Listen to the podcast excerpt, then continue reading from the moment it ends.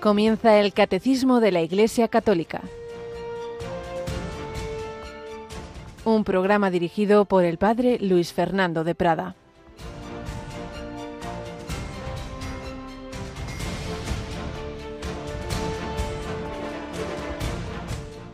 Decidme, ¿qué podemos temer? ¿La muerte? Para mí la vida es Cristo y una ganancia el morir. ¿El destierro? Del Señor es la tierra y cuanto la llena la confiscación de los bienes. Sin nada vinimos al mundo y sin nada nos iremos de él. Yo me río de todo lo que es temible en este mundo y de sus bienes. No temo la muerte ni envidio las riquezas. No tengo deseos de vivir si no es para vuestro bien espiritual. Alabado San Jesús, María y José. Muy buenos días, muy querida familia de Radio María, en este miércoles 13 de septiembre de 2023. 13 de septiembre celebramos a San Juan Crisóstomo, uno de los grandes padres y doctores de la Iglesia, pero ante todo un seguidor de Jesucristo. Estas palabras que he leído las tenemos en el oficio de lecturas, es de una homilía que dijo cuando se iba al, no sé si era el segundo, tercero, cuarto, cuál de, bueno, es un poco exagerando, pero por lo menos dos destierros ya tuvo. Y entonces decía, bueno, que me amenazan, pues muy bien, que me matan, estupendo. Para mí la vida es Cristo y una ganancia al morir, que me quedo sin nada. Bueno, sin nada vinimos al mundo, sin nada nos iremos a él. En fin, como veis, a todo respondía con la palabra de Dios. Todo lo relativizaba, cumplía las bienaventuranzas que hoy oímos en el Evangelio de la Misa en la versión de San Lucas, desde luego de una manera muy particular, la última, bienaventurados vosotros cuando os odien los hombres y os excluyan y os insulten y proscriban vuestro nombre como infame por causa del Hijo del Hombre. Alegraos, saltad de gozo. Pero en cambio, ay, ay de vosotros, si todo el mundo habla bien, si todo el mundo habla bien de vosotros. Pues desde luego San Juan Crisóstomo, por anunciar a Cristo, por no callarse ante los poderosos, ante la emperatriz, ante las autoridades que abusaban de su poder, pues no se callaba. Y así pasaba, pues le perseguían, le desterraban, pero fue fiel a Cristo. Pues le pedimos su intercesión para serlo nosotros. Bueno, y no se extrañe, hemos empezado con un, algún momentito de retraso porque tenemos, la verdad es que buenos equipos, pero en fin, en esta vida todo falla y nuestra mesa Yolanda, ¿qué ha pasado? ¿Ha habido ahí algún virus, alguna cosa de esas raras, no? Yo creo que quería seguir durmiendo un poco más. pero, siempre estamos acostumbrados en Radio María que todo parece ay, que no sale y ya en el último momentito, bueno, pues el Señor manda algún angelito y todo se arregla, ¿verdad? Confiamos, confiamos en él. Confiamos en él. Bueno, pues nada, vamos adelante. Más gordo es lo que vivió, bastante más la madre de Santa Teresita, eh, doña Celia Guerín, Santa Celia, como su marido Luis. Y ayer comenzábamos a leer, a resumir ese capítulo de historia de una familia en que se nos cuenta pues cómo esa enfermedad que tenía ese cáncer, cómo, con qué espíritu de fe, de esperanza, de aceptar la voluntad de Dios, a otra manera que San Juan Crisóstomo, pero también con la misma fe. Si el Señor quiere llevarme, pues estupendo y si me deja aquí para educar a mis hijas, estupendo también, lo que Dios quiera. Pues vamos nosotros a pedir por intercesión de tan grandes santos, un santo padre doctor de la Iglesia y una laica madre de familia. En todos los estados de vida estamos llamados a ser santos, por su intercesión pedimos serlo también nosotros.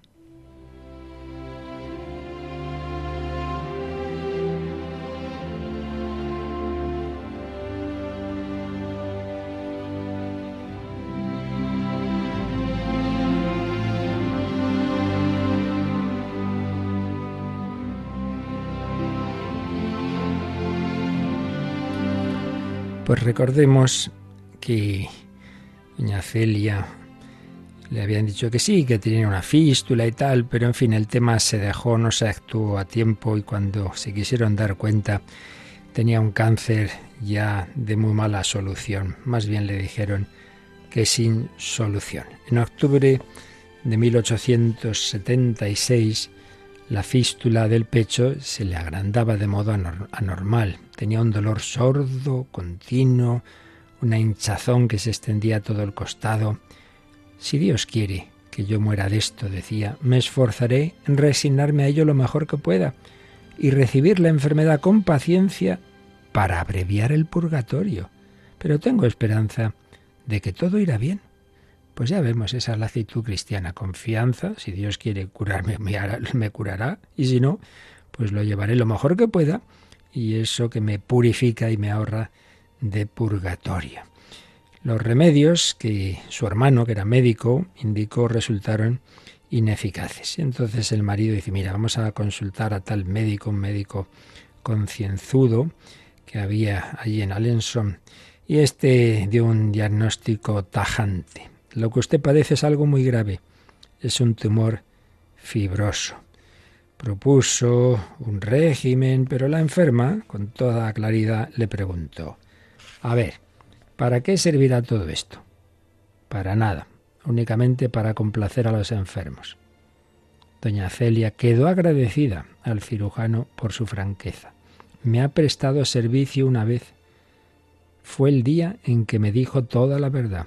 Esta consulta no tiene precio para mí. Eso de que no se entere el enfermo, que no, no, doña Celia no andaba con tonterías. Yo quiero saberlo para eh, orientar mi vida, para llevarlo en fe, en esperanza, en amor. Los que quedaron más afectados, claro, fueron sus familiares, su marido, que el pobre, cuando ella lo cuenta, pues todos lloraban. El marido, pues, pues no sé, dice Celia, no puede consolarse. Ha dejado a un lado su afición a la pesca. Está como anonadado. Pero es que las mismas niñas lo, pues lo supieron, no, no se les cayó. Entonces doña Celia les citaba personas que así habían vivido diez o quince años. Yo parecía tampoco preocupada considerando mi caso tan alegremente como de costumbre, de modo que casi llegué a tranquilizar a todos. Entonces dice, quisiera que esto no os apenara demasiado, que os resignéis a la voluntad de Dios. Si me juzgara Dios aún útil para la tierra, no permitiría que yo tuviera esta enfermedad, porque le he pedido mucho que no me llevara de este mundo mientras fuere necesaria a mis hijas. Es lo mismo, lo mismo que San Pablo, deseando irse con Cristo, pero si soy necesario para vosotros, me quedaré aquí. Ella tenía esa fe, ojalá la tengamos siempre nosotros. Estamos en manos de Dios, fiémonos del Señor.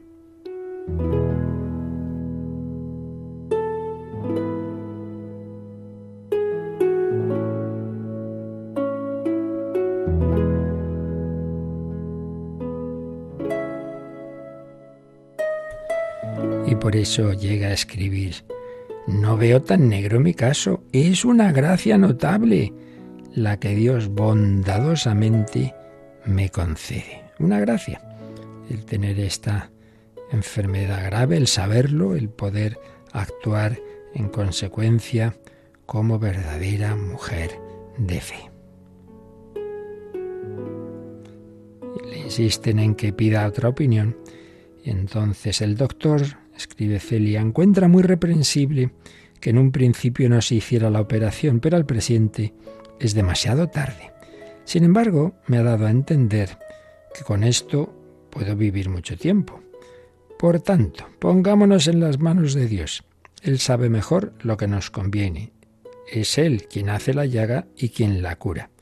Iré a Lourdes en la primera peregrinación y espero que la Santísima Virgen me curará si es necesario. Mientras tanto, tengamos tranquilidad. Bueno, hacía unos años que habían sido las apariciones de Lourdes ya totalmente confirmadas, con distintas, bastantes curaciones, milagros, etcétera. Había muchas peregrinaciones y le insiste la familia, venga, venga, vamos a ir a Lourdes. dice, bueno, muy bien, estupendo. Si la Virgen quiere curarme, me curará, y si no, pues nada, me dará fuerza para vivir esto. Así debemos afrontar siempre las circunstancias difíciles de la vida. Y sí, fue, fue a Lourdes con las hijas mayores. Fue un viaje penoso, eh, materialmente hablando, y a pesar de las dificultades, que ahora no eran los ave de ahora precisamente, pues a pesar de las dificultades del viaje, del tren, etcétera, y de la enfermedad, no se quiso dispensar del ayuno y de la abstinencia propias de, los días que en los días anteriores. En fin, la verdad es que era una mujer tremenda, tremenda.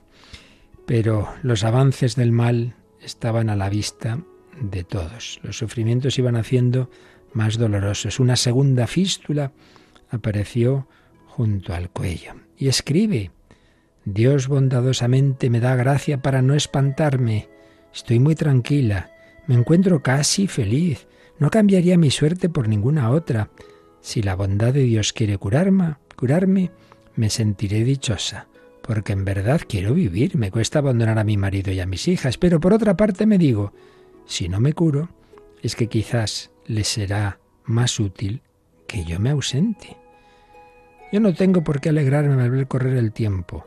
Soy como los niños que no se preocupan del día de mañana. Siempre espero buena aventura.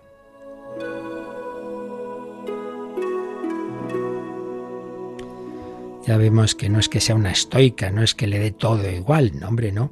Quiero vivir, me cuesta abandonar a mi marido y a mis hijas, sería muy raro lo contrario, pero por encima de ese sentimiento absolutamente natural está la fe.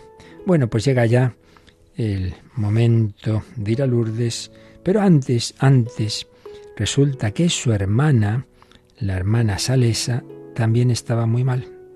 Estaba ya grave, siempre fue muy enferma, de hecho tuvo dificultades para poder vivir su vocación, pero bueno, había el Señor le había dando fuerza para hacerlo, pero ya la cosa se puso fea.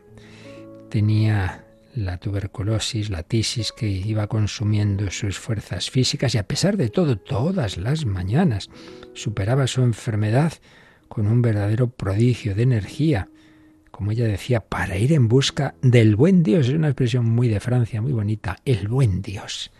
El buen Dios. Bueno, pues llega la Navidad de 1876 y ya a la enferma se le da, llamábamos entonces la extrema unción, hoy decimos la unción de enfermos. Y lo mismo, una mujer de una fe tremenda, esta Salesa. ¿Qué podía turbarla? El pasado. Ella confesaba que en toda su vida le parecían haber cometido falta alguna ni aun leve con propósito deliberado. El futuro. El obispo de Mans la confortará plenamente. No tenga hija, no, perdón, hija mía, no tenga ningún temor. Donde el árbol cae, allí permanecerá. Vuestra caridad ha caído sobre el corazón de Jesús para descansar en él eternamente. Qué bonitas palabras, sin duda.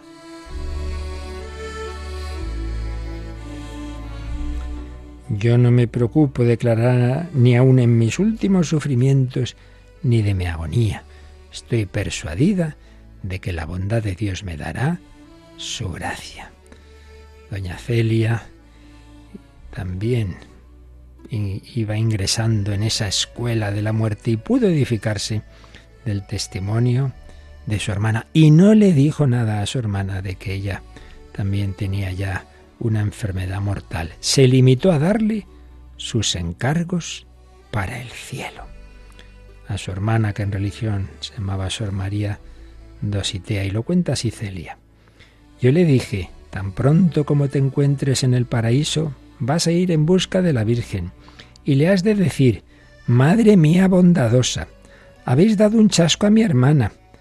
Al tener por hija, y aquí viene la cruz que más le preocupaba a Celia, esa hija muy complicada, Leonia.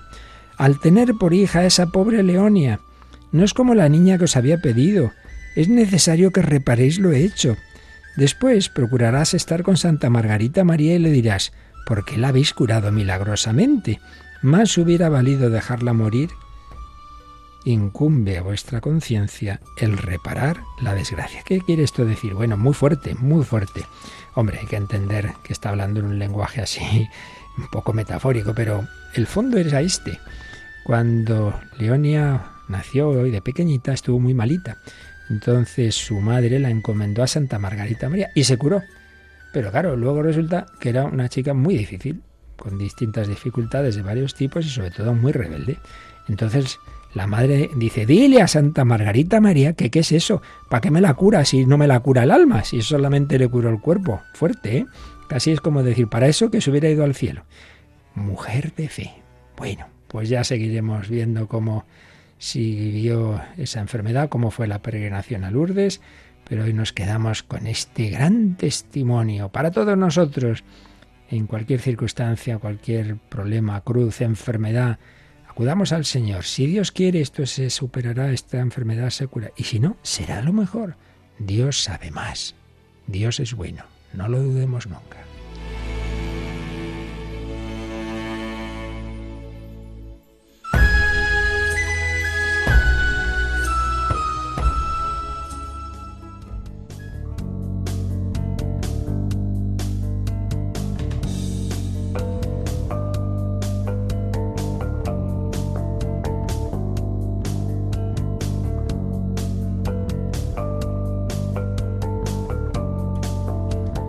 Obviamente una fe tan grande era alimentada por la vida de la gracia, por los sacramentos, muy especialmente esa Eucaristía diaria, esa comunión frecuente, esa confesión, esa oración, esa devoción a la Santísima Virgen, etcétera, etcétera, pero muy especialmente la Eucaristía, la Eucaristía. Bueno, pues estábamos, recordemos, comentando los números del catecismo que nos hablan de esa consumación del sacrificio de la misa, que es la comunión, la comunión eucarística. Y veíamos ayer que la Iglesia, en su prudencia y con esa iluminación y asistencia del Espíritu Santo, por un lado siempre recomienda a sus hijos el máximo posible de, de entrega al Señor, de aprovechar los medios que Él nos da, pero siempre con ese saber pensar en todos, saber pensar en los alumnos aventajados, en los que están a la mitad y los que están bastante mal. Y por eso pone unas normas mínimas, mínimas, mínimas. Dice, hombre, por lo menos esto, para los que están más, más vagos, entre comillas, pero a la vez recomendando lo máximo para los que pueden más. Y es lo que veíamos en el 1389, recordando por un lado esa ese mandamiento de la Iglesia que dice, hombre, si no hay una causa grave que excuse, hay que al menos participar en la misa dominical. Y en cuanto a la comunión, dice, hombre, por lo menos, por lo menos, por lo menos, una vez al año hay que comulgar, a ser posible en tiempo pascual, siempre mejor en ese tiempo y en esa comunión anual también con, con la confesión, por lo menos es una vez al año. Pero eso es el mínimo mínimo de lo mínimo. Y por eso la Iglesia recomienda vivamente a los fieles recibir la Santa Eucaristía al ir a, la misa no dominical, pues si estás preparado, estás en gracia, etcétera, pues comulga todos los domingos esas cosas, las costumbres, yo las he visto. Eh, gente buena, gente buena. Llegaba la Semana Santa, por fin ves al Señor este que nunca, nunca comulga, oye, ya ha comulgado, y al día siguiente ya no comulgaba. ¿no? Pues no, que una vez al año, hombre. Una cosa es el mínimo y otra cosa es que, hombre, pudiendo, ¿por qué no comulgamos siempre que vayamos a misa? Pudiendo, haciéndolo bien, claro, bien preparado, etcétera, etcétera. Por eso dice la, Iglesia recomienda vivamente recibir la Santa Eucaristía, la comunión, los domingos y días de fiesta, o con más frecuencia, incluso todos los días. Si tienes, pues eso, en esto siempre conviene el consejo del confesor de tu espiritual, hombre, sí, yo te veo que, perfectamente puedes, puedes ir y, comulgar todos los días, pues estupendo, estupendo pero por lo menos los domingos y si no, pues eso, el mínimo, mínimo, mínimo, mínimo, el de la comunión pascual, la comunión anual. Y habíamos pasado ya al 1390, donde está el tema, eh, importante tenerlo claro, porque a veces nos hacemos líos, de si es lo mismo no recibir a Jesucristo cuando comulgamos bajo la especie de pan, o comulgamos bajo la especie de vino, o, vino, o comulgamos bajo las dos especies. Vamos a releer que nos decía Yolanda este número 1390. Gracias a la presencia sacramental de Cristo bajo cada una de las especies, la comunión bajo la sola especie de pan ya hace que se reciba todo el fruto de gracia propio de la Eucaristía. Por razones pastorales, esta manera de comulgar se ha establecido legítimamente como la más habitual en el rito latino. La comunión tiene una expresión más plena por razón del signo cuando se hace bajo las dos especies, ya que en esa forma es donde más perfectamente se manifiesta el signo del banquete eucarístico. Es la forma habitual de comulgar en los ritos orientales. Bien, esto nos da pie para recordar una cosa que dijimos cuando hablamos de los sacramentos en general. Los sacramentos se suelen definir como signo sensible y eficaz de la gracia de Dios en un acto de culto a Dios. Es un signo, es un símbolo, es algo sensible y eficaz. Eficaz quiere decir pues que Dios actúa, que nos da su gracia, su comunicación, su vida divina, el Espíritu Santo, en definitiva, se nos comunica. Eso es lo más importante. Eso que decíamos que se llama con una expresión latina la eficacia ex operato, es decir, que más allá de que el ministro que nos dé la comunión, la confesión o lo que sea, que él pueda ser mejor o peor, bueno, pues eso nos ayudará. Pero el sacramento es eficaz porque es Cristo quien actúa en él. Entonces, más allá de cómo sea el ministro, Cristo actúa. Entonces, eh, eh, eso es lo, principal del sacramento, ¿no? Pues que yo recibo la gracia de Dios. Pero es un símbolo también, es un signo. ¿Qué quiere esto decir? Que también tiene un aspecto en que lo que vemos, lo que oímos, nos ayuda a mm, recordar y a celebrar y agradecer, en este caso, ¿el qué? Bueno, pues en este caso, que nuestro Señor Jesucristo instituyó la Eucaristía en una cena, una cena al modo de la Pascua judía, y en esa cena a modo de banquete. O sea, no simplemente es que yo voy, comulgo, no sé, como que eh, a, modo individual y que me da la comunión, como si voy a una máquina, eh, saco lo que quiero y me voy. No, no, no. Estamos participando en un banquete con el resto de la comunidad, no es una cosa individualista, aunque estemos dos, el sacerdote y yo, pero siempre es un banquete con los ángeles, con los santos, con todo el mundo y en un banquete en el que hay, pues por lo menos pan y vino. Bien. Entonces, ese signo, desde ese punto de vista, pues es verdad que, hombre, es más significativo y, y, remite más al origen el comulgar bajo las dos especies, que es la forma habitual, nos dice aquí el catecismo, en los ritos orientales. No nos olvidemos que la Iglesia Católica no solo es la Iglesia romana latina, hay la Iglesia Católica Oriental. Otra cosa son los ortodoxos, que hay, hay un cisma, como sabemos, y aunque coinciden en el noventa y tantos por ciento de la doctrina y todos los sacramentos con nosotros, pero bueno, eso no es Iglesia Católica, pero sí que hay una Iglesia Católica Oriental. Entonces dice que ahí es más habitual comulgar bajo las dos especies. Mientras que, por una serie de circunstancias que ahora diremos un poquito sobre el por qué, en el rito latino más habitual es comulgar bajo la sola especie de pan. Entonces, desde el punto de vista del signo, y también otro aspecto simbólico que nos mm, recuerda el que haya esas dos especies y el que se haya hecho la consagración separada del pan y del vino. ¿Qué, qué nos indica eso? ¿Qué nos recuerda? ¿Qué simboliza? Pues hombre, la muerte de Cristo. Claro, Eucaristía ya vimos en su momento que esa actualización incruenta del sacrificio cruento de Cristo. Entonces, ¿hubo un momento en que el cuerpo y la sangre del Señor estuvieron separados? Sí, claro, claro, claro. En la cruz Jesucristo muere y entonces no le queda, vamos, ni una gota de sangre. Esa lanzada, ¿no? Al punto salió sangre y agua. Entonces, el que se haga esa consagración separada del pan y vino, pues es una manera también de recordarme, oye, que voy a recibir a aquel que murió por mí, aquel que sufrió por mí, aquel cuya sangre empezó a brotar primero un poquito en, de una manera así superficial en el huerto de los olivos, pero luego a lo bruto en la flagelación, en fin, tantos sufrimientos del Señor, los clavos, en fin, todo lo que es la crucifixión, etcétera, etcétera. Entonces, esa consagración por separado y ese recibir eh, bajo la especie de pan y vino, pues tiene también ese, ese aspecto. Pero ojo, ojo, lo esencial es que yo ahora no recibo el cuerpo por un lado, la sangre por otro. Ay, que solo me han dado, solo me han dado el cuerpo porque solo comulgado bajo la especie de pan. Yo quería recibir la sangre de Cristo. La has recibido.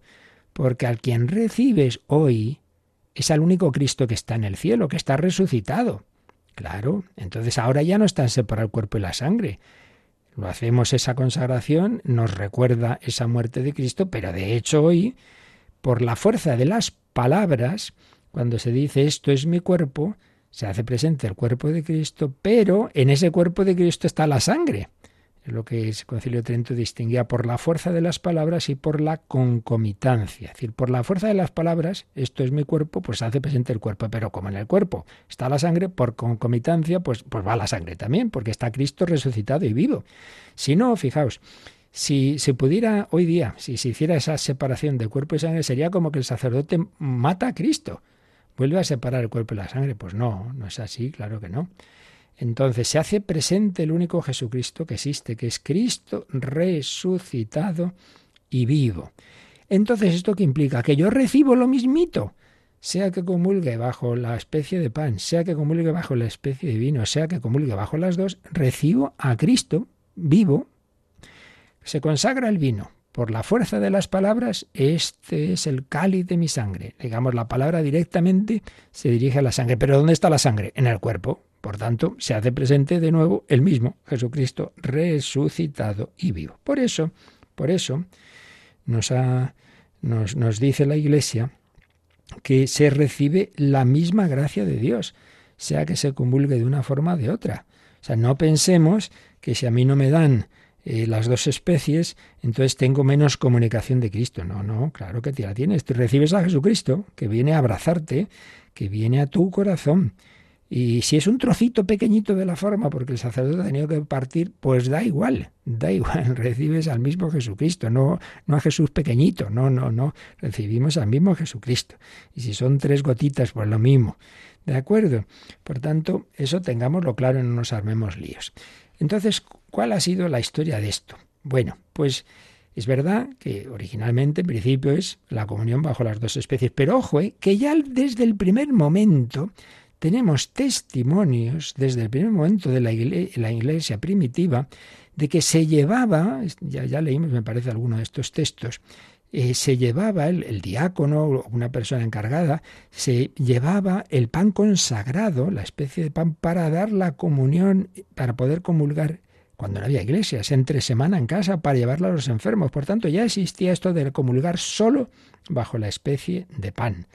De hecho, uno de los testimonios que también recordábamos era Novaciano dice, oiga, que hay algunos que, sí, que les hemos dado la Eucaristía para llevarla a casa, para llevarla enfermo, pero entre, se han parado en el camino en, en no sé qué espectáculo. Y dice, hombre, eso no está bien. Por lo tanto, se llevaba la comunión bajo la especie de pan. Y también tenemos algún caso en que, de algún testimonio, por ejemplo, un testimonio de San Cipriano, de la comunión solo bajo la especie de vino. Y era habitual, y sigue siéndolo, en el mundo oriental, el dar eh, la primera comunión a los bebés con unas gotitas de sangre.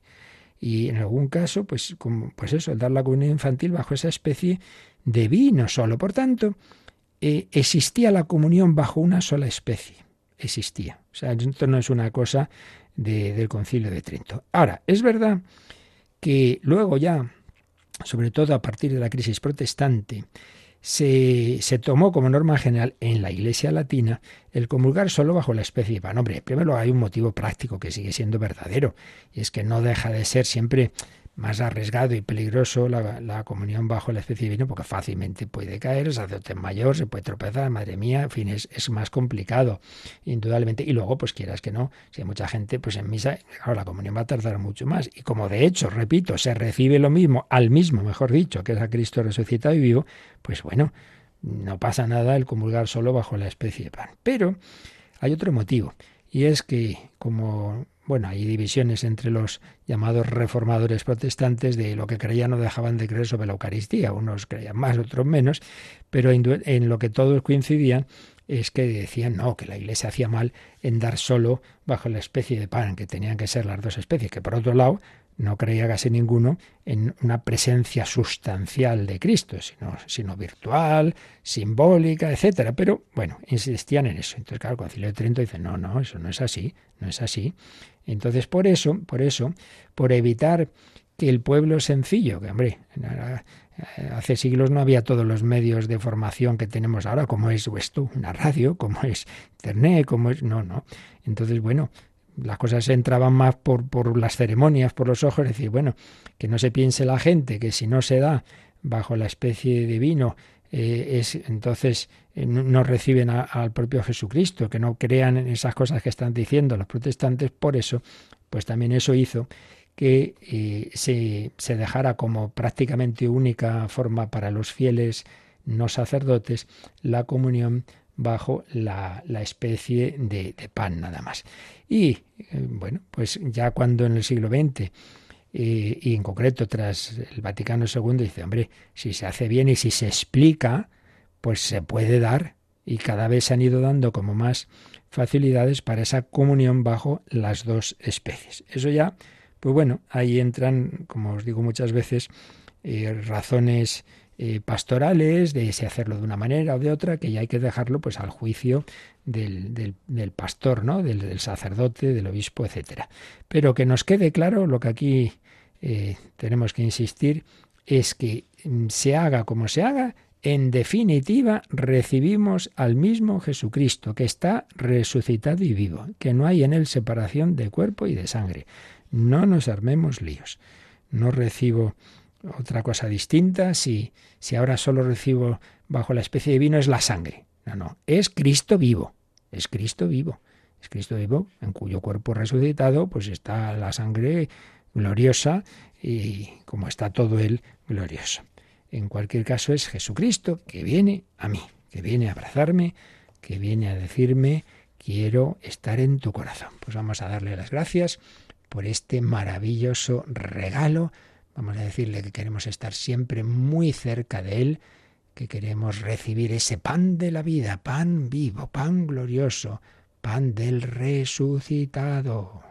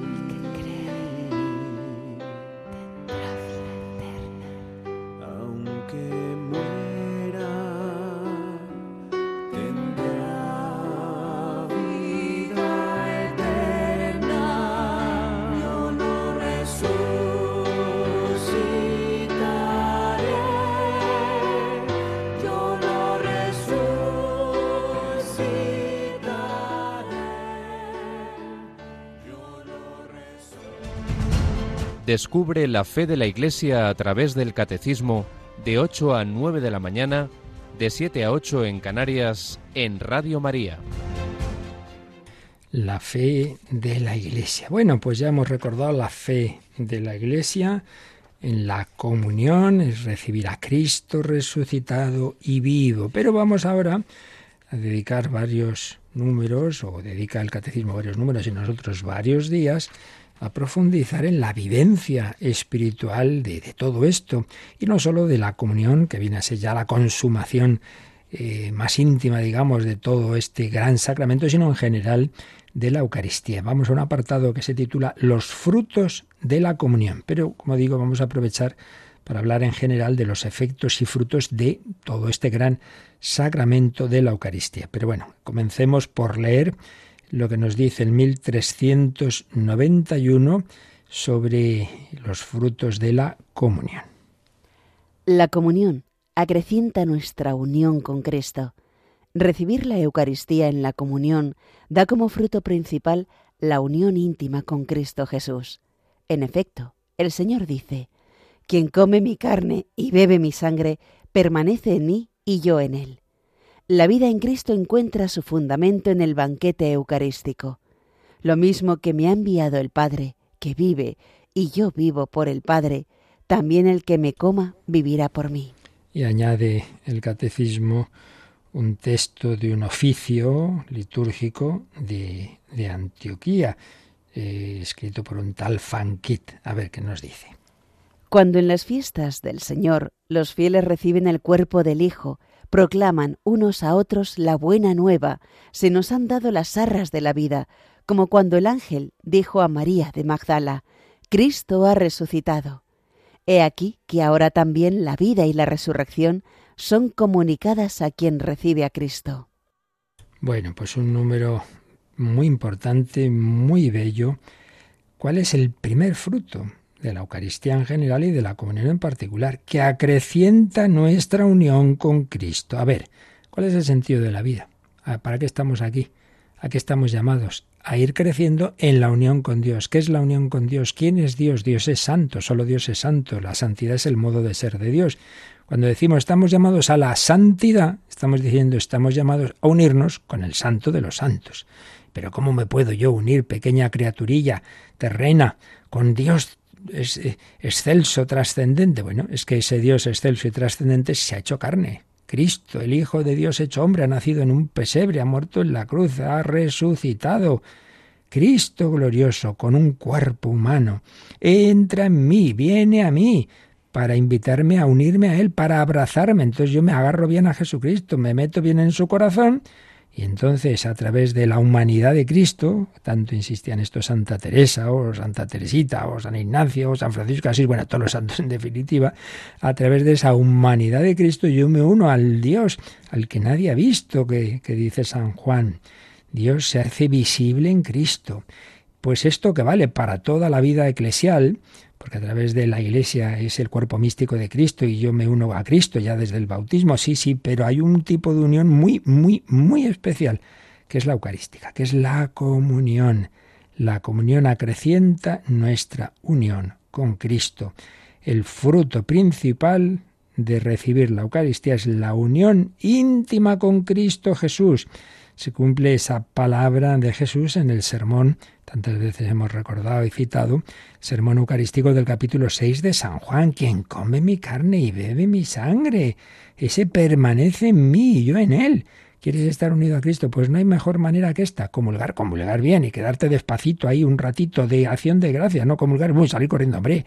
Es como que recibes un invitado a casa, pase, pase, hasta luego. Pero hombre, que vengo a verle, no, yo me tengo que ir, ahí se queda, eh, coja usted lo que quiera, hombre. Esto no puede ser. intimidad con Cristo. La vida en Cristo encuentra su fundamento aquí, en el banquete eucarístico. Lo mismo que el Padre me ha enviado, yo vivo por el Padre, también el que me coma vivirá por mí, vivirá por mí.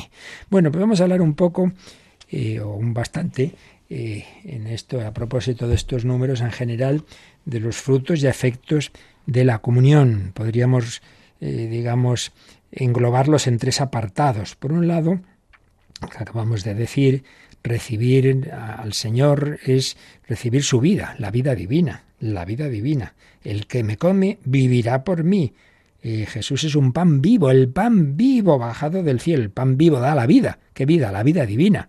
Entonces, uniéndome a Cristo, recibo la vida de Dios, la vida de la Santísima Trinidad. Caramba, no está mal. Pues un bloque de, de, aspectos que vamos a ver en este sentido de unión con Dios, vida divina, etc. Pero también no hay que olvidarlo. Eh, ese aspecto que antes decía, que esto no es una cosa individualista que lo recibo en un banquete, banquete de la Iglesia, banquete sacrificial de la nueva alianza. Por eso también es sacramento de unidad. Esto no puedo olvidarlo. Si tú y yo y el otro y el de más allá y el chino y el y el de Guinea recibimos al mismo Cristo, pues ya lo decía San Pablo en la primera carta a los Corintios, puesto que uno solo es el pan, un cuerpo os formamos todos. Es decir, yo me uno a los demás porque todos recibimos al mismo Cristo estudiábamos en matemáticas dos cosas iguales a una tercera se hacen iguales entre sí. Bueno, pues eso, dimensión comunitaria, dimensión eclesial, lo veremos. Pero también, mm, acabamos de oír esa canción, yo lo resucitaré, recibo al resucitado. Yo recibo al resucitado y aquí está la dimensión escatológica. Es por eso pregustación del banquete celeste, del banquete celeste. Señor quiso que fuera prenda de nuestra gloria futura, de nuestra eterna felicidad. El Señor quiso que confortados con su energía, los fieles puedan llegar desde el camino de esta peregrinación a la patria celestial para comer allí sin ningún velo el pan de los ángeles, este que ahora comemos bajo los velos sagrados de la fe. Entonces veremos, es el siguiente apartado, ya dentro de unos cuantos números, la dimensión escatológica, pregustación del banquete celeste, pero que ahora mismo, aunque estemos todavía en esta vida, no lo olvidemos, está Cristo resucitado, el del cielo, y a esta misa asisten la Virgen, los ángeles, los santos, estamos en el banquete celestial, no solo la iglesia eh, militante que llamamos, sino la iglesia celestial. Pues bien, un poco mirando ya en conjunto los diversos efectos y frutos de la Eucaristía lo vamos a hacer siguiendo una horita como en otras ocasiones, ahorita porque son, digamos, escritos breves, pero de mucha de gran contenido doctrinal, de Monseñor José Rico Pavés, que tiene grandes cosas sobre los sacramentos de iniciación, particularmente de la Eucaristía. Entonces él resume muy bien los diversos efectos de la Eucaristía. Pero como esto es importante, ya vamos a dejarlo, ya más había por ahí alguna cuestión pendiente, vamos a dejarlo para mañana. Solamente ah, digo el esquema ¿no? de, lo que, de lo que vamos a seguir. Vamos a recordar los fines del sacrificio eucarístico. Ya digo que vamos a hablar ahora no solo de la comunión, sino que aprovechamos a, mirar un poco que la comunión no hay que olvidarlo, es la parte final del, del sacrificio de la misa aunque se pueda comulgar fuera de la misa, pero de suyo es algo del sacrificio, es algo de la celebración. Entonces recordaremos los fines del sacrificio eucarístico, fin latréutico, fin eucarístico, fin propiciatorio y fin impetratorio. Y los frutos. Y ahí distinguiremos el fruto general, que toda santa misa tiene, fruto general, eso siempre, pero luego el fruto particular o ministerial, cuando el sacerdote aplica especialmente o encomienda especialmente una intención, y fruto especial, especialísimo del fiel. Y ahí sí que interviene, claro, las disposiciones del fiel. Obviamente el, el sacramento tiene esa eficacia que decíamos, eso pero operato, pero eso no quiere decir que da igual la actitud del que lo recibe. Obviamente no da igual. Yo voy a la fuente, el agua está ahí, sí, pero también puedo coger más o menos según el recipiente que yo lleve. Son los dos aspectos. Bueno, pues esto es lo que iremos viendo a partir de, del próximo día, de mañana, si Dios quiere, y tenemos nuestro momento de darle gracias al Señor, de pedirle vivir bien las comuniones, de hacerlas con frecuencia, pero sobre todo con devoción, para unirnos a Él, para vivir cerca de Él. Teníamos alguna pregunta pendiente y si tenéis otras más, pues ahora mismito nos recuerdan cómo podéis compartirlas. Participa en el programa con tus preguntas y dudas. Llama al 91005-9419. 91005-9419. Puedes escribir un mail a catecismo radiomaria.es o escribirnos un mensaje al teléfono de WhatsApp 668 594 383 668 594 383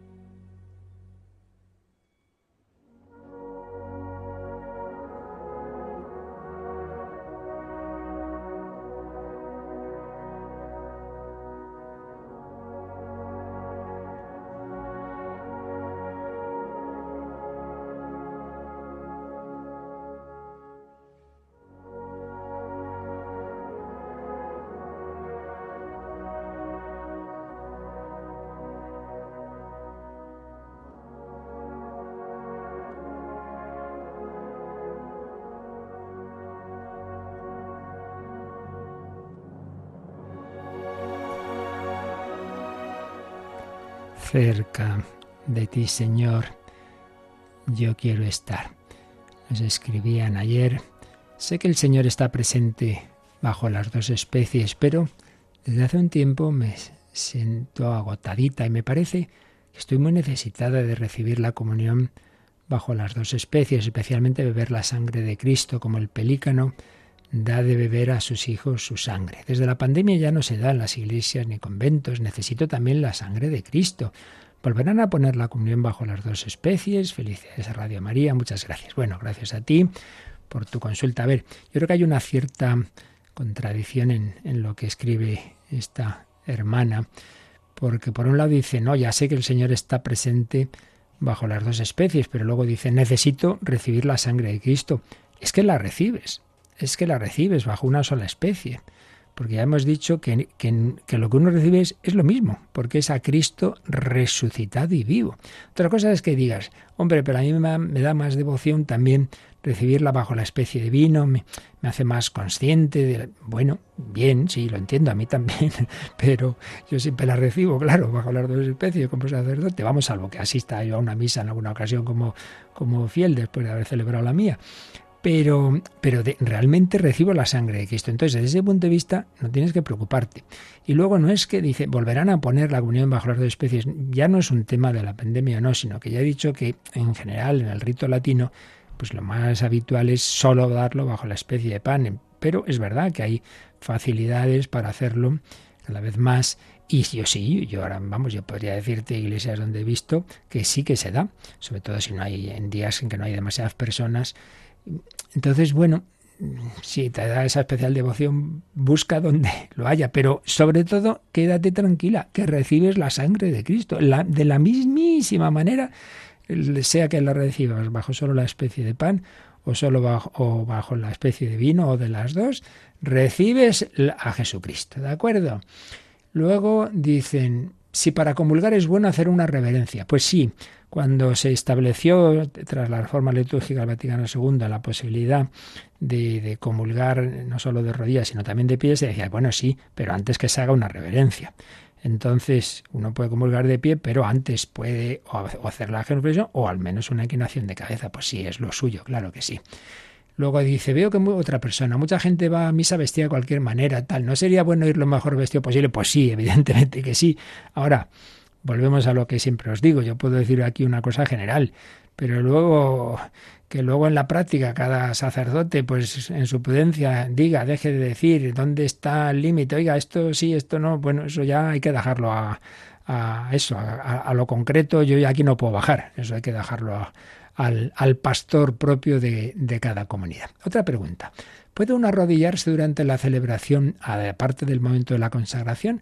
Porque el otro día nos llamó la atención el sacerdote porque nos arrodillamos cuando presentó al Señor al decir este es el Cordero de Dios. A ver, es verdad que si uno mira lo que la introducción de la, del misal, lo que se llama la ordenación general del misal romano, y ves las posturas, cuando dice de rodillas, dice durante la consagración.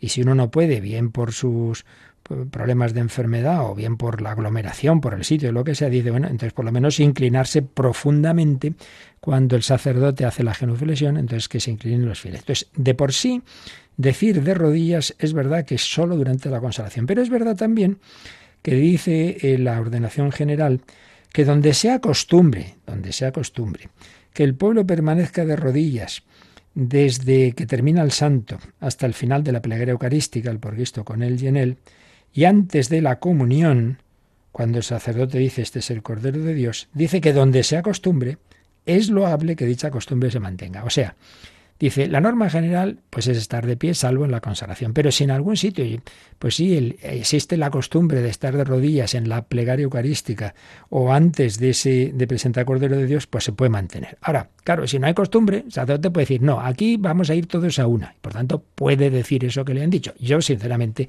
creo que hay cosas, fin, bastante más importantes como para decir, no se arrodille. Pues hombre, pues creo que es verdad que está el aspecto de la unidad, pero es que ya digo que incluso el mismo, la misma ordenación del misal romano tiene aquí en este punto una cierta eh, flexibilidad. Y bueno, pues si no hay Ahora, yo también hay que decir una cosa, obedezcamos mejor al pastor. Porque el Señor, el Señor siempre esto es curioso, ¿eh? Cuando hay personas que a veces siempre están, que si tal revelación, que si tal otra, bueno, bueno, bueno, bueno, bueno. Que el Señor, hay varios casos muy simpáticos, que el Señor le dice algo, por ejemplo, quiero recordar a Santa Margarita María, y haz no sé qué. Y el Señor, es que me ha dicho el confesor que no, pues obedece al confesor. Es que el Señor es el primero que quiere que obedezcamos a la iglesia que la ha instituido. Por lo tanto, si el sacerdote te dice, no, no, ahora no hay que ponerse rodillas, pues nada, hacer caso y ya está. De acuerdo. ¿Tenemos alguna cosa más? No sé si nos da tiempo, Yolanda. pues sí, tenemos un par de preguntas. Bueno, a ver, vamos con la primera. Vale, María eh, dice que en su parroquia pues han cambiado las obleas, ahora son distintas en cuanto al color, la textura, el sabor.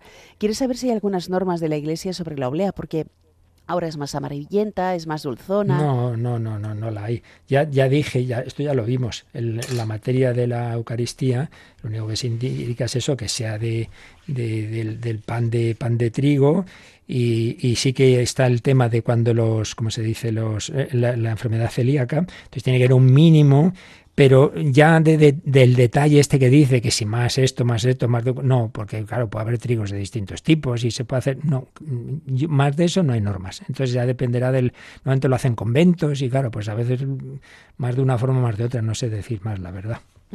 Y Juan José eh, pregunta, a ver, eh, que si en la cena pascual eh, cuando se instituyó la Eucaristía, claro, Cristo no estaba resucitado.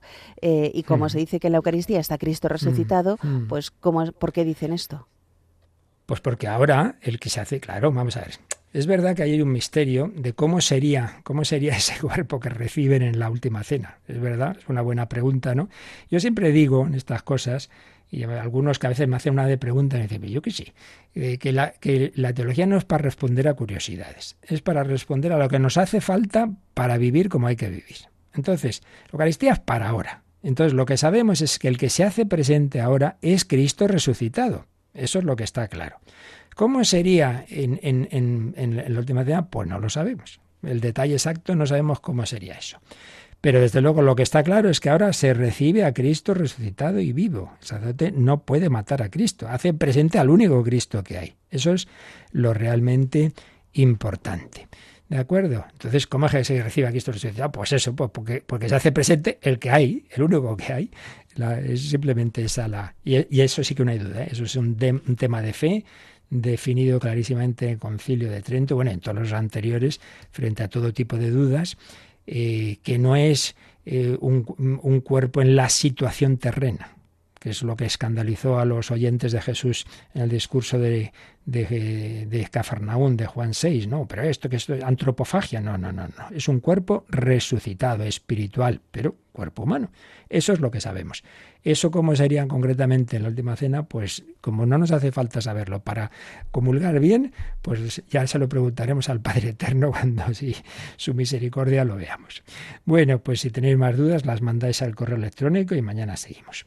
La bendición de Dios Todopoderoso, Padre, Hijo y Espíritu Santo, descienda sobre vosotros. Alabado sea Jesucristo.